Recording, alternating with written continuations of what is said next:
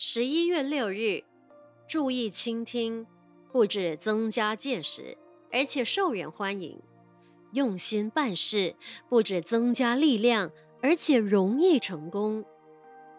人生啊，从小到大上了数不尽的千百堂课，可是没有进步。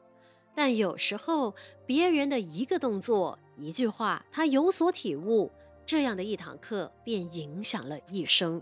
有的人深海探看，经历了种种的危险，他上了一课；有的人爬山登高，用智慧征服了高山，也是上了人生的一堂课；有的人旅行各地，得到许多知识，犹如上了宝贵的一课。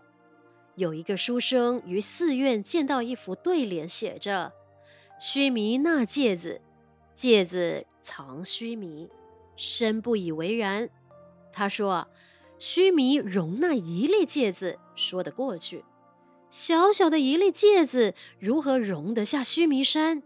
这首对联根本不通。”禅师反问：“俗话说，读破万卷书，下笔如有神。请问你万卷书如何能藏在小小的肚子里？”书生闻言恍然大悟。俗语说啊，与君一席话，胜读十年书。这样的一堂课，只要留心，人生处处可得。文思修，只要留心，人生处处可得受益。